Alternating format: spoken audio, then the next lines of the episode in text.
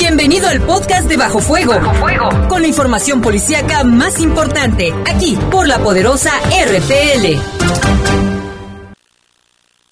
La poderosa presenta.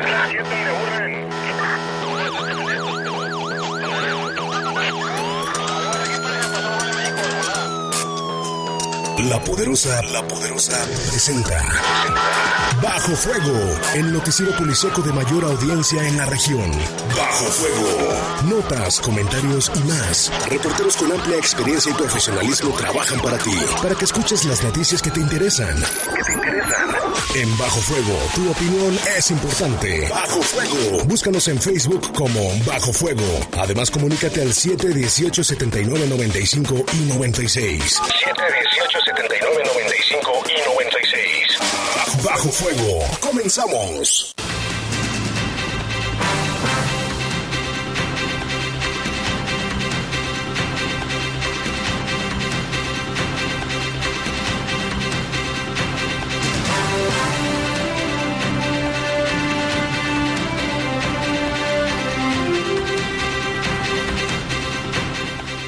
¿Qué tal? Muy buena tarde. Bienvenida a esta edición de Bajo Fuego. Eh, hoy viernes, ya 30 de agosto, casi concluyendo el mes, mañana 31, pero ya en esta semana se acaba rapidísimo este mes. Bienvenidos, 7.2 de la tarde eh, a esta edición. Mi nombre es Ede Ruiz, le doy la bienvenida también y agradezco la producción en cabina a Jorge Rodríguez Sabanero y en control de cabina máster a Brian Martínez y en la conducción en esta tarde me acompañan Iván Rivera, ¿qué tal? Muy buenas tardes, noches. Ya sabe usted que yo me confundo. Cuando hay luz todavía les digo que son tardes, aunque mi reloj dice que son noches. Buenas noches. ¿Qué tal? Muy buenas noches. Y lo invitamos, bueno, a que se comunique también con nosotros. No tenemos línea de WhatsApp, pero lo puede hacer línea telefónica. Y vámonos de lleno con toda la información que abordaremos durante esta hora. Investiga el, el, asesinato de un joven de 19 años, esto en la colonia Los Olivos. También sentenciaron, sentencian a 30 años de cárcel a un hombre por el asesinato de otro en el 2007 allá en la colonia Piletas. 2017, perdón, allá en la colonia Piletas. Y en más información local, detienen a un hombre por el robo en una casa, esto en la colonia Cumbres del Campestre. En información del país, por robarle el auto, asesinaron a un estudiante en Cuautitlán, Izcalli, Estado de México. Le tenemos la crónica. En información del mundo, en Tailandia, un ex marino asesinó a un hombre que le hacía bullying, esto en la secundaria, hace más de 50 años. Aprovechó ya su preparación, supongo. Aprovechó, no, y, y una reunión que hicieron los compañeros de ex compañeros de generación, de, de generación y asesinó a su a su bully. ¿Cuánto odio le tenía? 7.4 de la tarde, esta y más información abordaremos durante la próxima hora. Les recordamos también nuestras redes sociales en el que mantenemos interacción eh, con ustedes en arroba, arroba el Lalo, Poder Noticias. Sí, el Poder Noticias y Lalo Tapia 88. Arroba Iván R-TV. Y arroba eh, Eh, en un momento regresamos, damos una pausa. Servicios informativos. Comunícate 718-7995 y 96. Búscanos en Facebook como Bajo Fuego. Continuamos. Continuamos. Estás en Bajo Fuego. Bajo Fuego. Y los boletos, las reservaciones. Ay, no, esto de salir de vacaciones es un martirio. Mejor vamos a la agencia de viajes. Ay, pero es que... Tranquila, hay que aprovechar la tasa preferencial que junto con Caja Popular Santa Margarita nos están ofreciendo. Pídelo a tu agencia de viajes, Caja Popular Santa Margarita. Llama al 770-0550. Somos una caja autorizada por la Comisión Nacional Bancaria y de Valores. Gracias al C4 de la policía, hemos detectado que en León la mayoría de los delitos ocurren en 70 colonias. Por eso, lo primero y más importante fue atacar el problema de raíz, iluminando las calles con tecnología LED, recuperando espacios públicos y logrando que los jóvenes se involucren más con su comunidad. Con ciudadanos de primera, el resultado es una ciudad de primera. Héctor López Santillana, primer informe de resultados, Gobierno Municipal. Hola a todos los leoneses. Hola Silvia. Te tengo una pregunta capciosa. ¿Tú quisiste alguna vez ser bombero? Por supuesto, de hecho era mi sueño de niño, como seguramente de muchos niños más. Claro, porque representan valentía, entrega y ayuda a los ciudadanos. Sin duda, héroes anónimos. Pues Silvia, déjame decirte que se acaba de entregar la estación metropolitana número 9. Esta estación beneficiará a más de 27 mil habitantes de León, Silao y también brindará ayuda a nuestros vecinos de San Francisco del Rincón, Purísima, Manuel Doblado y Cuerámaro. El heroico Cuerpo de Bomberos de León cuenta con el personal capacitado para atender de manera eficaz e inmediata alguna situación de emergencia en la ciudad. En otras buenas noticias, se llevó a cabo el arranque de construcción de un colector pluvial sobre el Boulevard Wigberto Jiménez, del tramo del Boulevard Torres Landa a calle Costa Azul. Esta obra brindará protección en la zona en temporada de lluvias. Además, 87 colonias ubicadas en zonas de atención prioritaria se verán beneficiadas con 415 acciones de construcción de techos dignos. Amigos, también les recordamos que el próximo martes 3 de septiembre se realizará el primer informe de resultados del municipio de León. Y si quieren ver el evento, pueden hacerlo a través de la página www.leon.gov.mx o a través de las redes sociales oficiales. Sin duda, una oportunidad para conocer por qué León es cada vez mejor. Nos escuchamos en la próxima. Hasta entonces. La pasión esmeralda vive en la poderosa RPL. La fiera no se olvida de la última final y este sábado quiere encender el volcán en busca de la revancha ante los del Tuca Ferretti. Tigres contra León. Escúchalo desde las 6.30 de la tarde por las frecuencias más deportivas de la radio con los comentarios de Adrián Castrejón y Omar Ceguera. Invitan Lubricantes Móvil Super, Caja Popular San Nicolás, distribuidora de materiales Triángulo, Credicer, Videojuegos Ari y distribuidora de rodamientos del Cuecillo. Sigue la huella de la fiera en la poderosa RPL. Toda una tradición en el fútbol.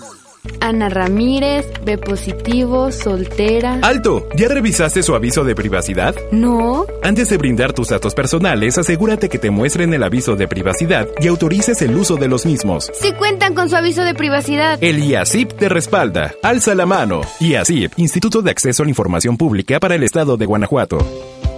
Hola a todos los leoneses. Hola Silvia. Te tengo una pregunta capciosa. ¿Tú quisiste alguna vez ser bombero? Por supuesto, de hecho era mi sueño de niño, como seguramente de muchos niños más. Claro, porque representan valentía, entrega y ayuda a los ciudadanos. Sin duda, héroes anónimos. Pues Silvia, déjame decirte que se acaba de entregar la estación metropolitana número 9. Esta estación beneficiará a más de 27 mil habitantes de León, Silao y también brindará ayuda a nuestros vecinos de San Francisco del Rincón, Purísima, Manuel Doblado y Cuerámaro. El heroico Cuerpo de Bomberos de León cuenta con el personal capacitado para atender de manera eficaz e inmediata alguna situación de emergencia en la ciudad. En otras buenas noticias, se llevó a cabo el arranque de construcción de un colector pluvial sobre el Boulevard Wigberto Jiménez, del tramo del Boulevard Torres Landa a calle Costa Azul. Esta obra brindará protección en la zona en temporada de lluvias. Además, 87 colonias ubicadas en zonas de atención prioritaria se verán beneficiadas con 415 acciones de construcción de techos dignos. Amigos, también les recordamos que el próximo martes 3 de septiembre se realizará el primer informe de resultados del municipio de León. Y si quieren ver el evento, pueden hacerlo a través de la página www.leon.gov.mx o a través de las redes sociales oficiales. Sin duda, una oportunidad para conocer por qué León es cada vez mejor. Nos escuchamos en la próxima. Hasta entonces. Estás en Bajo Fuego. Bajo Fuego. Servicios informativos de la poderosa RPN. Comunícate 718 79 95 y 96. Búscanos en Facebook como Bajo Fuego. Regresamos. Regresamos. 7, 10 de la noche, estamos de regreso y sin antes agradecer su preferencia y felicitar también a la poderosa por su 68 aniversario, 68 años al aire, al aire ininterrumpida, ininterrumpidamente, así que se agradece a todos los radioescuchas de hacer pues de esta frecuencia una estación de radio 100% familiar, Iván. Pues sí, es efectivamente, y pues muy orgullosos los que trabajamos aquí. Digo, Así es. yo, no sé la banda. No, sí, yo también eh, agradecer a, a la familia Esquerra Sí. y sin duda todos también que han pasado por los micrófonos, han desfilado eh, por los micrófonos de La Poderosa. Sí, pues gente que también ha hecho muy buen trabajo y bueno, Sí. tenemos que mantener esa línea. Y pues vamos con información, Saide, tenemos información de la del país. Así es, en Cuautitlán Izcalli, Estado de México, un estudiante del Instituto Tecnológico de Estudios Superiores marcharon del plantel hacia el Palacio Municipal para exigir mayor seguridad en las inmediaciones del plantel, en donde aseguraron que son constantes los asaltos, como lo ocurrido este jueves donde murió Armando Solís Céspedes, un estudiante. Los estudiantes recorrieron cerca de tres kilómetros a pie para exigir justicia para su compañero que fue asesinado al oponerse a ser asaltado. Cerca de la una de la tarde del día de ayer fue que ocurrieron los hechos en la avenida Nopaltepec, en la colonia La Coyotera, en los exegi- exegidos de San José, eh, perdón, San Antonio Cuaumatla. Dos sujetos sometieron a Armando para robarle su automóvil, pero él se resistió y pues lo mataron y posteriormente se dieron a la fuga.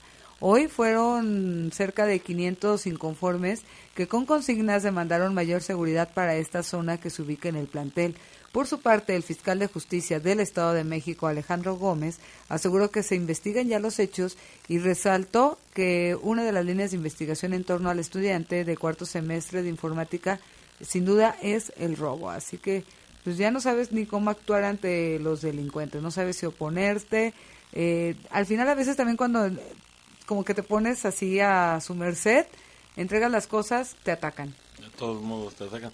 Y pues bueno, me resulta como risible, o de risa por así decirlo, que Alejandro Gómez, el fiscal de justicia del Estado de México, diga, ah, es que una de nuestras líneas de investigaciones del robo, pues es obvio, se llevaron el automóvil, hay testigos que indican que se opuso al asalto, por eso lo lesionaron, falleció, y pues bueno, no creo que se necesite ser un genio para saber que se trataba de un robo, ¿no, Lalo?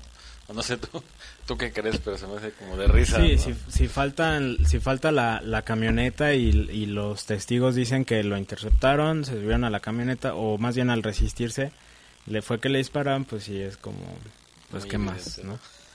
¿De dónde más le, le buscas? Pero bueno, ojalá que primeramente se pueda dar con los responsables de este hecho, porque son varios ya los estudiantes que han sido asesinados, eh, pues no solo en la Ciudad de México, en el Estado de México, sino en todo el país. Todo el país, Y precisamente la mayoría de, de los casos son por robo, o por intento de robo, o robos consumados. Exactamente.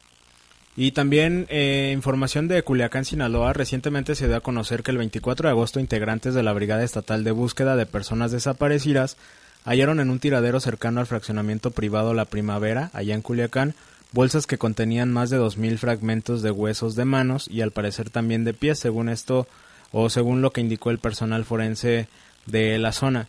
Aquellas bolsas deterioradas estaban cerradas, las dejaron no lejos de un camino donde puede ingresar, donde se puede ingresar con vehículo. Fueron rasgadas, se notaban ya rasguñadas y eh, pues probablemente por los animales de la zona. Los huesos se esparcieron en la tierra, tuvieron que entrar con cuidado para no pisarlos. Y pues bueno, cabe mencionar que este fraccionamiento La Primavera es una mini ciudad allá en Culiacán. Hay unas murallas, una especie de murallas que no permiten ver al interior, pero este exclusivo sitio es hogar de empresarios, políticos y personas que pueden costear una casa que llega a valer más de 10 millones de pesos. Hay una laguna en el interior y este y un consejo la administra eh, administra las solicitudes de compra. O sea, no puedes llegar nada más y ah, Ya quiero tengo una mis casa. 10. Ajá. Hay que hay un consejo, te tienen que aceptar para vivir en ese Como un fraccionamiento. club de VIP. ¿no? Muy muy muy exclusivo. Hace años cerca de esas bardas extensas han hallado desde hace años han hallado cuerpos en el camino que lleva al tiradero La Coheterita. Ahí por la primavera se pueden ver las cruces de que son de recuerdos de los cadáveres encontrados. Algunas tienen flores y lonas con la foto del finado. Eh, las cosas han cambiado un poco cuando colocaron cámaras de seguridad a las entradas del fraccionamiento y ahora ya no tiran los cuerpos en el camino, sino que los dejan más adentro por el tiradero y nadie se da cuenta porque pues obviamente nadie está por ahí en la noche. Esto lo dicen unos policías locales. El tiradero eh, pues sirve como deshuesadero, ahí vienen otros algunas personas a desvalijar los coches Hay pues asesinos, rateros y de todo esto lo dijeron también los el personal de, del colectivo de búsqueda. Los miembros de la Brigada Estatal de Búsqueda mostraron imágenes de estas falanges encontradas en las bolsas en, en una antropóloga forense y esta les mencionó que los huesos pertenecían a personas adultas, adolescentes y niños. Desde hace cuatro meses que se creó la Comisión Estatal de Búsqueda junto con la Brigada Estatal, la Comisión Nacional y Estatal de Derechos Humanos y los colectivos han encontrado más de 20 cuerpos, trabajan de la mano con las familias en el campo, han rastreado y encontrado puntos positivos, pero faltan muchos, hay carencias de recursos obviamente y de personal. Cabe mencionar también que desde el 2011 al 30 de agosto desde el 2011, perdón, al 30 de agosto. Este 30 de agosto es el Día Internacional de las Víctimas de Desapariciones Forzadas. En un informe en el 2017, la Comisión Nacional de Derechos Humanos indicó que en los últimos 20 años en el país se habían reportado como desaparecidas 57.861 personas. Eh, reportadas como desaparecidas y que muy probablemente fueron asesinadas porque estos huesos, todos estos huesos que se encontraron pertenecen a alguien. Igual eh, el problema de la desaparición creo que no se le ha dado como, como la importancia que, que debería de tener porque son más altos o los números o son muy altos también los números de desaparecidos que no se sabe ni, ni qué pasa, ¿no? Sí, no, no hay rastros y generalmente son encontrados en fosas clandestinas o en tiraderos como este, ¿no? Y pues, se reportaban varios, Veracruz, Jalisco, Guerrero, y bueno, pues podemos mencionar creo que todo el país, incluso aquí en Guanajuato han encontrado también, cercas aquí en Lagos de Moreno, y pues bueno, como dicen ellos, no, no hay recursos, no hay personal, y pues parece que hay una falta de empatía o de interés por parte de las autoridades. Y hay información de aquí cerca del estado de Michoacán, en Tepalcatepec, grupos armados se enfrentaron el día de hoy a tiros en el municipio de Tepaltepec, en Michoacán, en donde personal de la Fiscalía General del Estado ya realiza estas investigaciones. Ellos no han dado más detalles de los hechos, sin embargo, algunas fuentes policiales manifestaron que un grupo de la delincuencia organizada se enfrentó a otro encabezado por Juan José Farías, alias el abuelo, ex autodefensa en Tepalcatepec. Hace un par de semanas un grupo criminal amenazó al abuelo mediante un video que circuló en redes sociales en donde aparecen varios hombres fuertemente armados. Personal de la Secretaría de Seguridad Pública, de la Sedena, de la Fiscalía General del Estado y Policía Municipal se encuentran desplegados en distintos puntos del municipio tras el reporte de detonaciones de arma de fuego. Hasta el momento las fuerzas del orden efectúan labores de prevención y vigilancia en la red carretera aledaña a la cabecera municipal, así como en diversas zonas rurales.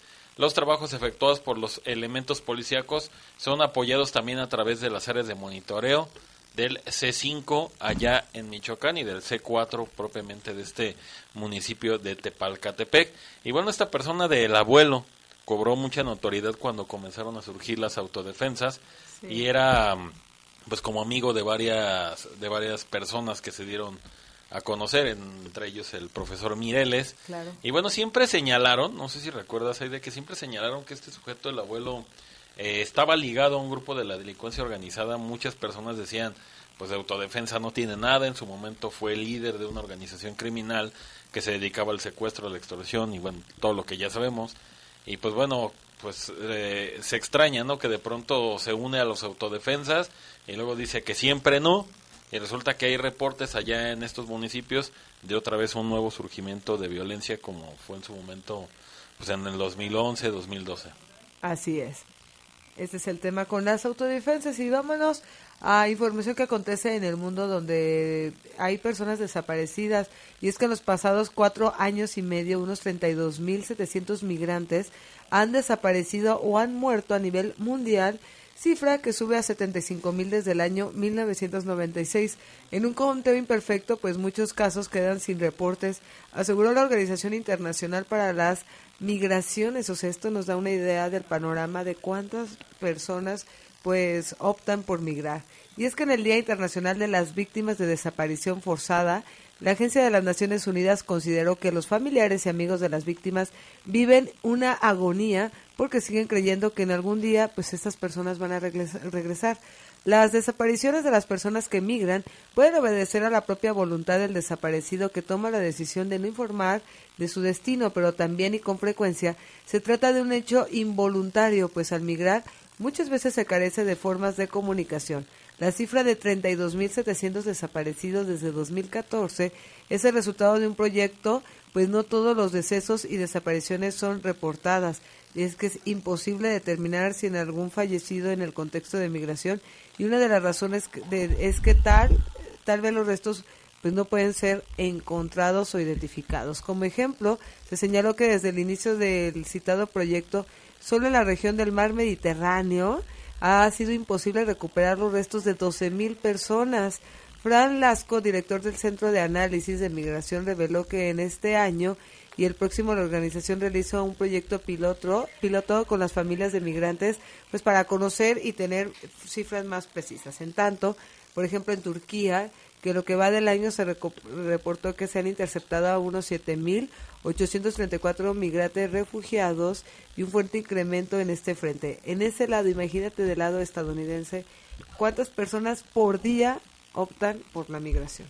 Sí, bastantes personas y bueno, la información que ya le damos a conocer. Sí, vamos a, a ir en- a un enlace con Tere Vergés. Nuestra compañera está en el premio, en lo que es el premio Juventudes 2019. Tere.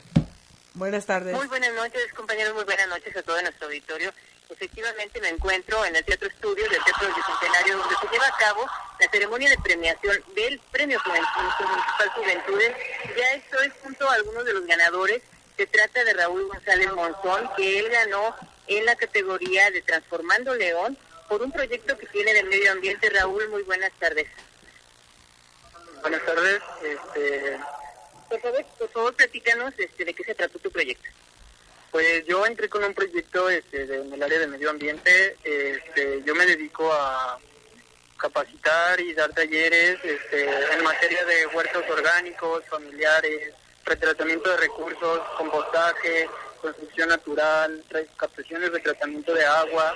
Y pues, a grandes rasgos el proyecto creo que este, algo que me ayudó en, en esta ocasión pues es todo lo que estamos viviendo, ¿no? El cambio climático, la escasez de recursos, entonces, este, pues les digo a grandes rasgos, ese es el, el proyecto con el que entré en, en el premio.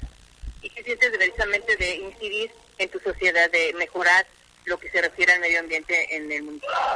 Pues la verdad siento muy padre, ¿no? O sea, algún momento sabía que esto iba a dar frutos de alguna u otra manera y pues el interés de, de la gente, ¿no? O sea, que sí hay interés tanto como de, de la comunidad como de, de las instituciones, que sí hay apoyo, o sea, sí, sí, sí hay interés en estos temas. Te agradezco mucho, Raúl, tus palabras. Y bueno, otro de los ganadores fue Braulio, Braulio Alcaraz. Él es pianista y él lo ganó precisamente por su difusión de la cultura y el arte. Y bueno, pues vamos a continuar porque hay otra categoría más. Todavía el premio no se termina esta ceremonia, así que estaremos pendientes ya para darlo a conocer en el siguiente espacio informativo el día de mañana. Así es, Tere. Y en lo particular yo conozco a... En lo particular así es, conozco a Raúl, un joven súper comprometido y enhorabuena por el premio, porque es una persona entregada al cuidado del medio ambiente y también felicidades a Braulio. Y exacto, se lleva a cabo en este momento el premio ahí en el Teatro Estudio del Bicentenario y más tarde habrá otra ceremonia para celebrar con un grupo musical Sotomayor ahí en la zona centro para continuar pues con este con esta celebración a la juventud. Así es, así es, así que seguimos en la celebración y ya más tarde daremos a conocer más detalles. Muchísimas gracias. Gracias a ti, Tere. Muy buenas tardes. Buenas tardes. Y felicidades a, a Pues los felicidades jóvenes que se a- animan a participar. Sí, a todos los participantes, digo, a final de cuentas siempre eh, en cualquier concu- concurso hay ganadores, pero eh, pues que, que todos los proyectos se tomen en cuenta, ¿no? Y si son de utilidad, aunque no hayan ganado como tal, que si son de utilidad, pues que se les dé un seguimiento. Y ese es un ejemplo, el instituto trabaja con programas como el programa Lobo y de inserción social, eh, pues esto es lo que hace falta, ¿no? Jóvenes comprometidos con la sociedad y que no anden, pues, literal de vagos, eh, aventando piedras, ¿no? Siempre causando daños a, a la gente, que, se- que sea para bien todo. Exactamente, eso es lo que podría pasar aquí.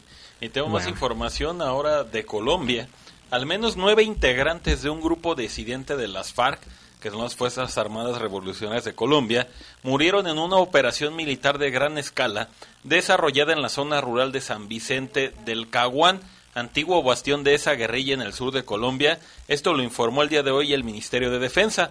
Entre los fallecidos en la operación, que incluyó un bombardeo y un desembarco aéreo, está uno de los cabecillas de este grupo de disidentes identificados con el alias de Gildardo Cucho, informó por su parte el presidente colombiano Iván Duque en un acto en la ciudad de Cincelejo.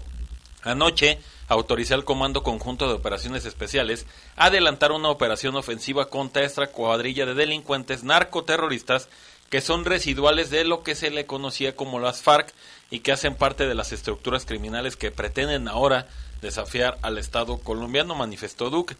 Se estima que cerca de 1.800 personas forman parte de estos 24 grupos de disidentes, es decir, gente que, que todavía está en una pelea, aunque ya no se llama las FARC. Hay que recordar que esta eh, guerrilla ya se, se diseminó. Hay muchas personas que incluso pues les fueron otorgados perdones presidenciales solamente por dejar las armas. Estas personas que no se unieron a este proceso de paz están dedicadas ahora al narcotráfico y a la minería ilegal. Si bien en este momento hay información de que están relacionados con el grupo de ex líderes que encabezaba Iván Márquez. En su cuenta de Twitter, el ministro de Defensa de Colombia, Guillermo Botero, aseguró que los delincuentes están advertidos, se entregan o serán vencidos razón por la que se puso en marcha la Operación San Vicente del Caguán, municipio que fue sede de los fallidos diálogos de paz con las FARC durante el gobierno de Andrés Pastrana entre 1998 y 2002. En opinión del presidente, con este ataque, estos disidentes ya empezaron a recibir los mensajes claritos esto en referencia al Estado, que el Estado los perseguirá como él ya lo ordenó. Se anunció también que se incrementará el temor de que este grupo ha abandonado el proceso de paz y se una a bandas de disidentes y les confieran una fachada política, política así como un mando único y jerarquizado, es decir, que se vuelvan a reagrupar. Así está la, la, situación en Colombia. En Colombia, pues hay mucha información y cada día hay mucha información respecto a eso de, de las FARC, ¿no? Allá en Colombia. Así es, son las 7.28 de la noche. Vamos a una breve pausa y continuamos aquí en Bajo Fuego. Servicios informativos. Comunícate 718-7995 y 96. Búscanos en Facebook como Bajo Fuego. Continuamos. Continuamos. Estás en Bajo Fuego. Bajo Fuego. Un acto de amor. Protección para mi familia. Tranquilidad y armonía. Qué bueno que ya hice mi testamento. Septiembre, mes del testamento. ¿Y tú, ya hiciste el tuyo? En la historia, el informe de gobierno de Venustiano Carranza. En la gastronomía, los moles de México. Y en la música, Emir Pavón. Domingo primero de septiembre a las 10 de la noche en la Hora Nacional con Patti Velasco y Pepe Campa. Esta es una producción de RTC de la Secretaría de Gobernación. Gobierno de México. La pasión de la Liga MX se respira a través de la poderosa RPL. Las Águilas visitan la cancha del Jalisco este viernes en busca de liderato, pero los zorros ya demostraron que pueden competirle a los fuertes. Atlas contra América. Escúchalo desde las 8.55 de la noche por las frecuencias más deportivas de la radio, con los comentarios de Fabián Luna. Invitan distribuidora de materiales Triángulo, Credicer y refaccionaria Charlie Jr. La pasión de la Liga MX vive en la poderosa RPL. Toda una tradición en el fútbol. Papá, ¿qué es gobierno abierto? Es cuando el gobierno me escucha y toma en cuenta mi opinión como ciudadano, para llegar a resultados que nos beneficien a todos. Por eso es importante que participes y colabores. Está en tus manos consolidar un gobierno abierto. YASIP, a favor de un gobierno abierto. YASIP, Instituto de Acceso a la Información Pública para el Estado de Guanajuato. A nivel federal, más de 850 instituciones y organismos están obligados a entregar la información que se les solicita. Cuando se resisten o no la dan, violan el derecho a saber. Por eso existe el INAI, para obligarlos a responder. INAI abre los expedientes de Ayotzinapa. A abrir expedientes de casos de corrupción. INAI pide investigaciones del caso Odebrecht. Y a entregar información de violaciones a derechos humanos o de interés público. INAI abre los archivos del 68. El INAI defiende tu derecho a saber. Hazlo valer. El partido con más historia en México le abre la puerta al presente y al futuro Hoy les decimos a todos, construyamos el mejor PRI de toda su historia. Aquí están las mujeres y los hombres que hemos construido este país y no tengo ni la menor duda, el PRI va a regresar. Llegó la hora y el momento de demostrar de qué estamos hechos los priistas. ¡Que viva el PRI! Gracias al C4 de la policía, hemos detectado que en León la mayoría de los delitos ocurren en 70 colonias. Por eso, lo primero y más importante fue atacar el problema de raíz, iluminando las calles con tecnología LED, recuperando espacios públicos y logrando que los jóvenes se involucren más con su comunidad. Con ciudadanos de primera, el resultado es una ciudad de primera. Héctor López Santillana, primer informe de resultados. Gobierno Municipal. Estás en Bajo Fuego. Bajo Servicios informativos de la poderosa RPL. Comunícate 718 79 95 y 96. Búscanos en Facebook como Bajo Fuego. Regresamos. Regresamos. 7.32 de la noche. Comuníquese con nosotros al 477 718-7995 y 718-7996. En un momento damos voz a toda su denuncia. Vámonos de lleno con toda la información que acontece aquí en la ciudad de León.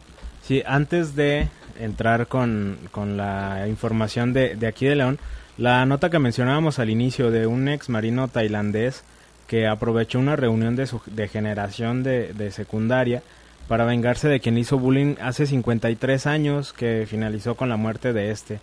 Esta persona, el ex marino, aparentemente se reunió con sus compañeros el pasado 24 de agosto y eh, el pleito fue, o todo comenzó, porque el supuesto agresor de la secundaria no recordaba lo que le había hecho sufrir a, al ex marino, que se apellida Anakesri. Esta persona pues se enojó, ya habían tomado alcohol los dos, se fue a su coche, sacó un arma y le disparó y después se dio se, se fue del lugar, no se dio a la fuga, se fue del lugar eh, tal cual, decimos no se dio a la fuga tal cual porque eh, después se entregó a las autoridades. Los compañeros dijeron que constantemente se emborrachaba y hablaban de esa situación, o sea, de cierta manera como que ya lo habían tocado el tema, pero es como si le dijera, ¿te acuerdas? No, pues no me acuerdo lo que te hice, se enojó, le disparó y finalmente falleció. El ex marino se, se entregó a las autoridades, entregó el arma de fuego junto con las balas que traía todavía y eh, fue liberado bajo fianza, aunque se continúa con la investigación. A mí lo que me llama la atención es que además de, de que entregó las armas y que él mismo se entregó, en la ceremonia puso una, prendió un incienso junto a la fotografía de, del fallecido y se puso a orar, a orar, perdón, para pedir su perdón. Esto allá en Tailandia. Qué raro, ¿no? Sería un ex marino, ¿crees que haya estado como con estas cuestiones del Vietcong y ese rollo? Quién sabe, no, no se especifica en los medios locales qué, qué rango, ni siquiera qué rango tenía, ni ¿Y mucho menos. estuvo? Sí, Ajá. no hay mucha información. Pero llama la atención mucho el asunto de que pues le hacía bullying hace 53 años, fíjate, y se acordaba, él se acordaba, pero el Lo otro el otro le dijo que no no me acuerdo y se No me acuerdo. No, y ahí aplica la de ¿quién te hizo tanto daño? Pues ahí está la Ajá. respuesta, ¿no? Bueno, al menos en su caso sí hay Y respuesta. el otro aplicó el no me acuerdo y pues bueno, finalmente falleció. Se Y ahora lo- sí vamos Ahora de sí que se hizo lo que se hizo. Exacto. Vamos con información de aquí de León, lo ocurrido iban ayer allá en la colonia Los Olivos. Sí, precisamente ayer otra vez hubo un ataque armado en la colonia de los Olivos. Digo, digo otra vez, porque antier también hubo uno similar. Bueno, este joven de 19 años de edad murió mientras recibía atención médica luego de ser agredido con armas de fuego allá en esta colonia. Todo se reportó unos minutitos antes de las 10 de la noche sobre la calle Esperanza Iris, casi esquina con la calle Santana. Hasta este lugar llegaron varios sujetos a bordo de un vehículo en color blanco y dispararon en contra de quien fue plenamente identificado como Sergio Israel, de tan solo 19 años de edad. Lesionado fue llevado por algunos familiares a recibir atención médica a un hospital particular en donde se confirmó pues bueno, su fallecimiento a consecuencia de dos disparos en el tórax, era lo que se mencionaba. Las autoridades aseguraron algunos casquillos percutidos en el lugar y aunque se hicieron los operativos para dar con los responsables que se transportaban en un automóvil en color blanco, al parecer un Spark o un Atos, un, un auto pequeño realmente, pues no hay detenidos, no hay detenidos por parte de las autoridades. Y digo, el día de antier también hubo un ataque donde también falleció una persona, una más todavía está lesionada y bueno, esto en la colonia de Los Olivos, pues prácticamente dos ataques la- al hilo, como le comentaba en Twitter. Y vamos a cerrar un mes muy muy violento, ¿no? Demasiado. Son cuarenta y tantos, ya lo estábamos Ya llegamos al cuarenta y Sí. tantos, ¿sí, verdad? 42, Sí. 43 por ahí va, pero bueno, esperemos que A 30 de agosto. 30 de agosto todavía faltaría hoy y mañana para cerrar el mes. Todavía falta lo que queda de aquí a las 12 y como dices mañana porque trae 31 días. Eso van a decir que por eso subió la estadística, es que trae unos días los días, meses. bueno. Y en febrero bajamos, pues sí, porque en febrero son menos. Y curiosamente luego en fe- los febreros son más Llevamos más tres violentos. años, si, si no mal estoy, entonces, ¿no? Que, que hay casi el doble de los días que tiene febrero. ah, Por ahí vamos, ¿no? Medio raro. Pero bueno, pues ya sabe usted cómo aquí es me la están situación. informando, ah, aquí me están pasando un listado de los homicidios dolosos en lo que va de agosto en León y sí suman hoy 43 con el de los Olivos uh, en colonias como la colonia Azteca, San Felipe de Jesús, León 1, Las Margaritas, Real de las Palmas, Holguaver, Peñitas, La Merced, son algunas de las colonias que figuran dentro de este índice de homicidios ya a 43 el día de hoy. 43 con este sujeto. con este de los olivos. Y bueno, hay una sentencia por homicidio precisamente eh, ocurrido aquí en León.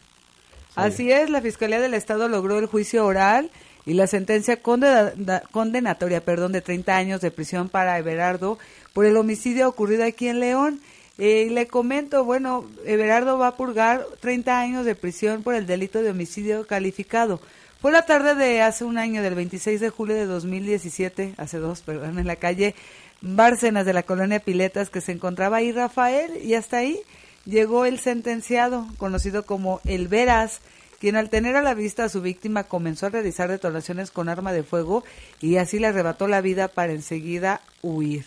La unidad especializada en coordinación con el trabajo de inteligencia reunieron los datos de prueba y señalaron la mecánica de lo ocurrido. Dicha información ah, llevó a la dirigencia para identificar al agresor de 28 años de edad y quien fue capturado por los agentes bajo el mandato de orden judicial y vinculado a proceso, fecha desde la cual permanece en prisión. Una vez llegada la etapa de este juicio, se concluyó que las pruebas presentadas por la Fiscalía emitieron la sentencia condenatoria de Everardo por el delito de homicidio calificado, crimen por el cual permanecerá 30 años recluido en el cerezo local, así como el pago de la multa y la reparación del daño a favor de las familias de la víctima sin poder acceder a los beneficios establecidos por la ley. Es decir, no podrá acceder a la libertad bajo fianza, salida anticipada, que luego era la famosa que les decían, es que se portó bien usted, señor, ya se puede ir. Pues eso es lo que le están negando con esta sentencia, Saide. Así es. Y pues bueno, hay más información, Lalo, acerca de pues un responsable de robo que ya fue pues detenido por la policía, ¿no? Sí, exactamente. Gracias a los reportes que se hicieron al C4, al 911 y en coordinación precisamente con el personal que trabaja ahí y policía municipal, se dio la detención de este hombre como el presunto responsable de un robo a casa habitación. Fue cerca de las 6 de la mañana de hoy que se informó sobre cuatro sujetos con armas de fuego habían ingresado por la parte trasera a una vivienda ubicada en la calle Cordillera de Himalaya, ahí en la colonia Cumbres del Campestre. Lo que se reportó como faltante de la vivienda fue una laptop, una cámara fotográfica, un celular, joyería y dinero, sin que se indicara la cantidad. Eh, elementos de policía municipal, cuando tuvieron los reportes, se movilizaron a la zona y por la calle Puerta de Colibrí, en la colonia Puerta Dorada, vieron a un hombre que coincidía con las características de uno de los responsables. Curiosamente, esta persona, cuando vio a los policías, trató de darse a la fuga, pero fue detenido y se identificó como Oscar Iván de 26 años de edad. Traía la laptop, la cámara, un celular, dos relojes, nueve aretes, algunos dijes, un rosario de oro también, una bocina y 2.800 pesos, que todo fue eh, reconocido por los habitantes o los, los, la parte afectada. Oscar Iván tiene 20 registros de detenciones por faltas y algunos delitos como el robo a transeúnte y pues el, el detenido y lo asegurado fueron puestos a disposición de la Fiscalía General del Estado en lo que se lleva a cabo la investigación para poder determinar cuál será la situación jurídica. Pues ahí está, la autoridad sabe perfectamente que este sujeto es reincidente y pues a ver si, si como se decía antes, ¿no? A ver si canta dónde están sus malandrines amiguitos, porque pues también yo creo deberían de tener una, pues si no a lo mejor una sentencia, digo, no sé a cuánto hacienda, pero ¿cuánto te gusta que se haya llevado con lo que valen las cosas? Una cámara de unos ocho mil, diez mil pesos, digo si era como profesional.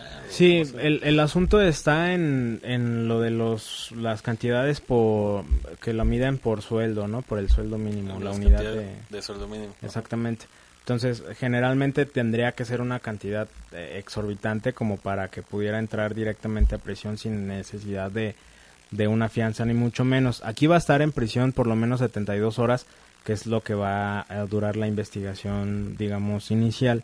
Si hay más denuncias, si hay datos, precisamente como dices, Iván, de las otras detenciones y demás, eh, ya se estará, eh, en dado caso, pues vinculando a proceso y demás. Sí, pues tienen tres días, vamos, tienen de aquí al lunes en la mañana para decidir si se va, se queda. si le ponen los golondrines o lo dejan ahí. Sí. Pero bueno, pues eso es, eso es algo que ya hará la fiscalía en su momento. Y precisamente hablando de detenciones, pues la policía municipal detuvo a un hombre por daños y presunto robo al interior de un vehículo.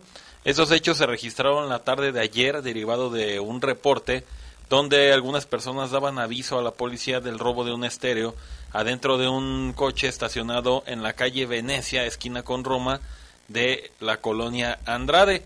Estos oficiales de la policía municipal, bueno, pues llegaron al lugar y se entrevistaron con el afectado, quien se identificó como Héctor de 38 años. Este vehículo Chevy, propiedad de Héctor, pues presentaba daños en la puerta del copiloto, la habían doblado. Usted sabe que estos automóviles parece que son latas de atún. Bueno, creo que cuesta más trabajo abrir una lata de atún que un Chevy. Luego de realizar un operativo de búsqueda por la zona, pues los policías tuvieron a la vista a este hombre que pues bien campante iba con el estéreo en la mano, motivo por el cual fue detenido. Él dijo llamarse Claudio Iván, bueno, vamos a dejarlo en Claudio, de 21 años de edad, y se le aseguró el autoestéreo y fue puesto a disposición de las autoridades correspondientes por los daños del vehículo y también pues porque se había robado el estéreo. La Secretaría de Seguridad Pública pues llegó ahora sí rápidamente al reporte, lograron detenerlo, pues hay que ver también qué pasa con este sujeto, que seguramente no será la primera vez que lo haga. Bueno, no lo sabemos. Pues sí, no sabemos, pero muy probablemente sí pudiera ser No lo dudes. precisamente reincidente.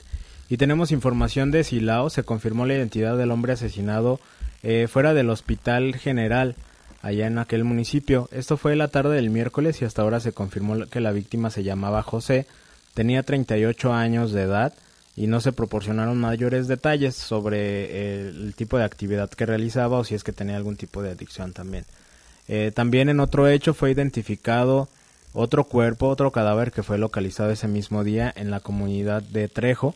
Esta persona se llamó Juan, tenía 23 años de edad y pues ambos casos siguen bajo investigación allá en el municipio de Silao. No se tienen datos de los responsables de ninguno de los dos hechos. Sí, era uno de los casos que le dábamos el día de ayer, este de la comunidad de Trejo, pues también estamos ahí. Y vamos a hacer una pausa telefónica, ah, una telefónica, pausa, Pausa telefónica. radiofónica, No, 7:44 eso. de la noche y regresamos. Servicios informativos. Comunícate 718-7995 y 96. Búscanos en Facebook como Bajo Fuego.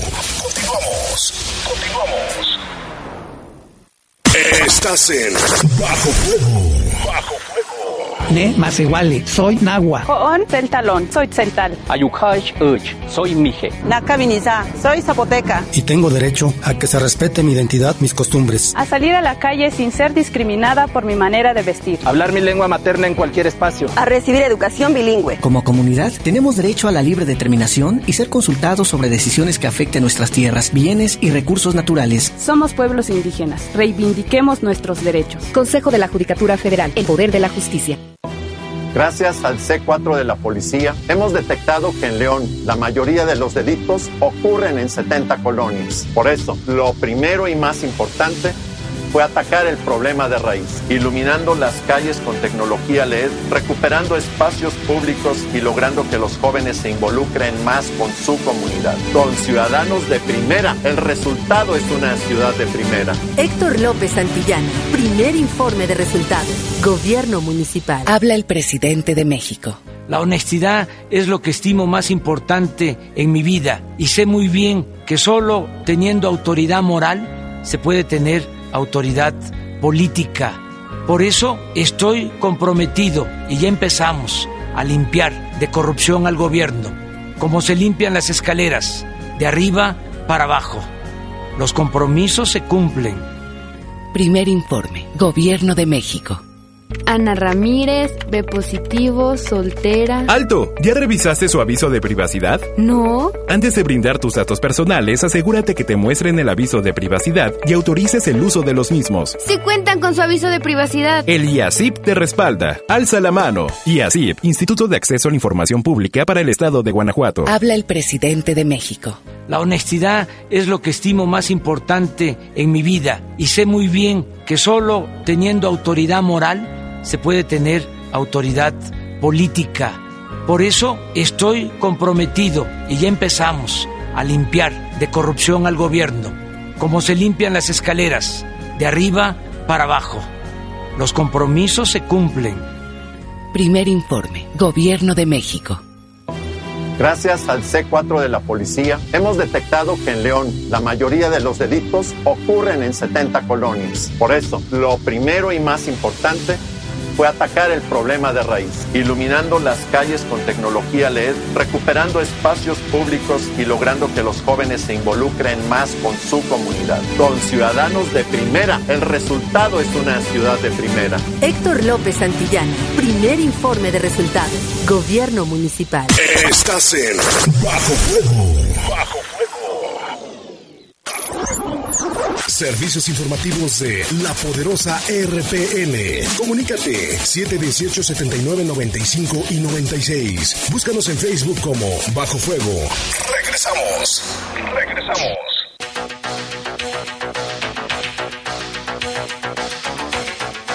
Siete 7.48 de la noche, continuamos aquí completamente en vivo, en Bajo Fuego, y comentarle pues este tema que ha generado sí ámpula también, incertidumbre y molestia entre los automovilistas, sobre todo sobre la bici pública, y es que con deficiencia en su infraestructura y problemas hasta desde su arranque, Será hasta en octubre que arranque el sistema de bici pública en León, a pesar de que en abril de este año había denunciado con bombo y platillo perdón, que se daría arranque y pues se ha pospuesto y luego dieron la fecha del 25 de agosto muy formalmente. La empresa Move Bike y la dirección de movilidad de que no ya ya está la infraestructura. Arrancamos y pues pasó de noche 25 de agosto y ahora hasta octubre. El representante legal de Move Bike México René Ojeda explicó y justificó que los retrasos del arranque de este sistema en la ciudad de León ahora se deben a un tema interno por independizar la aplicación de la central de China para que les permita extender su servicio, lo que ha generado algunos retrasos tecnológicos en la aplicación, así lo señaló.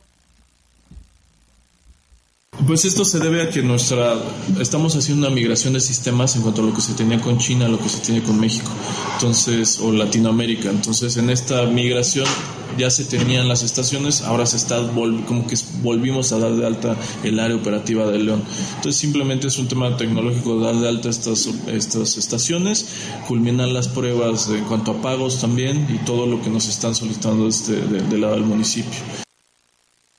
Asimismo, el director de movilidad, Luis Enrique Moreno Cortés, anunció que hoy viernes 30 de agosto arranca oficialmente las pruebas piloto de la bicicleta. Estas van a concluir el 6 de septiembre para fijar ahí la fecha de arranque.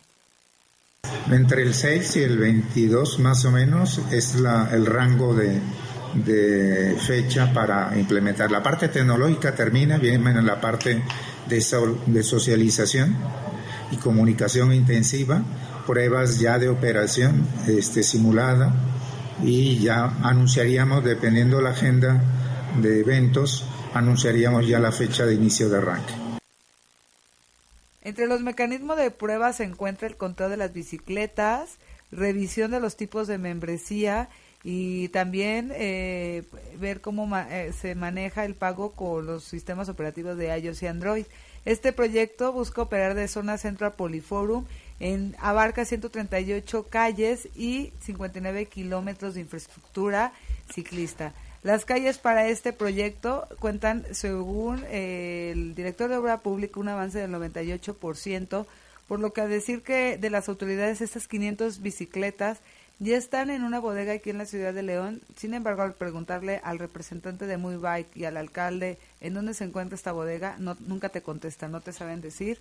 Y pues nada, o sea, no sé, no sé, o sea, yo he ido a las, a las comisiones, a, las pláticas de esta bici pública y va muy retrasada, no se ve nada claro y lo que uno único que yo veo es congestionamiento vial, molestias con estos topecitos que en el argot de la bici pública mundial se llaman almohadas, están generando un importante conflicto vial, así que si usted ve bici pública en estos días, eh, es porque están haciendo una prueba piloto. También decirle a la gente que no hay carril exclusivo, porque muchos eh, automovilistas, por ejemplo, ahí en Emiliano Zapata o Calzada, dejan el carril solo para la bicicleta. No hay un carril exclusivo, usted puede transitarlo normal, solamente se tiene que tener precaución cuando abarque la bicicleta y muchos preguntan, oye, pero entonces la bicicleta van a estar ahí y si se las llevan a su casa, pues se las pueden llevar a su casa, pero a los minutos ya va a estar la policía ahí reclamándola porque tienen un sistema de GPS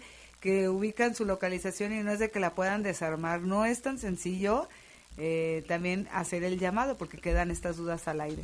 Hace, un, hace algunos días vi en, en, Twitter una publicación, no recuerdo quién la hizo, que respecto a eso de, de los robos de la, del, precisamente de estas bicicletas, que decía que, bueno, si, si, si desconfías con la, de la gente que se las va a robar o que si estás en contra porque se las van a robar y lo que sea, eh, pues también hay que denunciar, ¿no? Si ves a tu vecino que trae ahí la bicicleta pública muy campante, pues también, si, o sea, si sabes que se la robó, pues hay que denunciar. Si lo ves en un tianguis, hay que denunciar. y todo ese tipo de situaciones. A, mí lo que me llama mucho la atención también, aparte del, del asunto de los topecitos y demás, es que, digo, si en el carro luego las calles se sienten medio feas, ahora en bicicleta, a ver cómo. Es que la infraestructura, o sea, es lo que, bueno, en lo, particular yo. Se queja mucho, ¿no? Yo no, o sea, justo ahí en la, en la, se me fue el nombre de la calle, en donde está Telégrafo, o sea, la, la cuadra de atrás. Está llena de baches y está pintada de infraestructura de que aquí pasa la bici. Otra de las cosas, iba a salir un video de diario, bueno, tomo el transporte público, diciendo ahí en el mercado como Ford, ustedes saben cómo se hace el tráfico vehicular y a veces eh, pues los enojos con los propios taxistas, ¿no? De que se paran e impiden al camión. ¿Tú crees que por ahí va a pasar una bici? Pues no. Yo no andaría en bici por el centro y menos por esos e, lugares. no, es que en esa, calle, en esa calle, justo donde se para el camión, está la señalética, están las almohadillas y yo me quedé pensando de, no, o sea, el que se pase que se quiera matar. o sea, es que los a veces los camiones ya están muy desesperados por subir y bajar y hacer su trabajo. ¿Tú crees que le van a tener paciencia una bici en esa calle? Sí, no, pues no. es, es, complicado, digo, a final de cuentas, en, en, yo creo que en todos lados donde andas hay ciclistas, en cualquier parte de la ciudad, pero... Sí, pero, pero el asunto es también que, que como conductor pues tengas la precaución y sobre todo ellos, ¿no? Si se les está destinando un espacio especial, como las ciclovías, por ejemplo, que pues no hay usan. que usarlas. Pero, no usar, exacto. Nada porque no he tenido oportunidad, pero me voy a ir un día a grabar cómo pasan por donde no están las ciclovías. Yo a mí me pasó el, el, martes que fuimos a la inauguración de la ciclovía de Mariana Escobedo y tengo la foto, la acaban de inaugurar y los ciclistas no la usan. Sí, los ves igual por la calle cuando ya tienen ciclovía. Eh, me acuerdo de un accidente precisamente sobre Boulevard Las Torres que un conductor de un coche aventó a un ciclista, iba a dar la vuelta, dice que el ciclista no lo vio, total que el caso era que estaba tránsito ahí, me tocó pues prácticamente ser testigo, digo, no era el gran accidente, pero tránsito ni siquiera sabía qué hacer. Tuve que acercarme y decirle al tránsito, ¿cómo vas a multar al señor del coche si este sujeto tiene una ciclovía? Claro. O sea, más bien debes de multar al de la bici o deben de ponerle una sanción al de la bici por dañar el coche del señor, porque el señor va en su carril. Ah, sí es cierto. Vamos a checarlo porque sí, sí es cierto. No me había acordado que estaba la ciclopieza.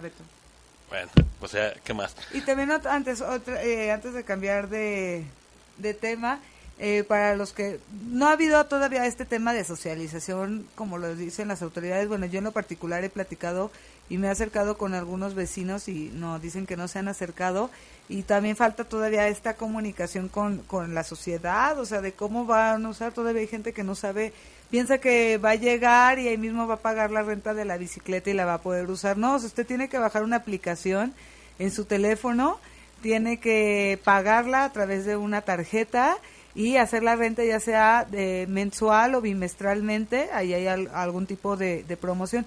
Y cuando usted llega a estas mini estaciones que están ahí ya en, en algunas calles, usted va a desbloquear la bicicleta con, eh, con el teléfono, ya que la desbloquea usted puede andar, pero muchos dicen, ah, bueno, puedo hacer viajes así, no, o nada más puedes hacer un viaje de un kilómetro, porque si te pasas de un kilómetro y tantos, la bici se hace pesada y ya tampoco puedes irte más lejos.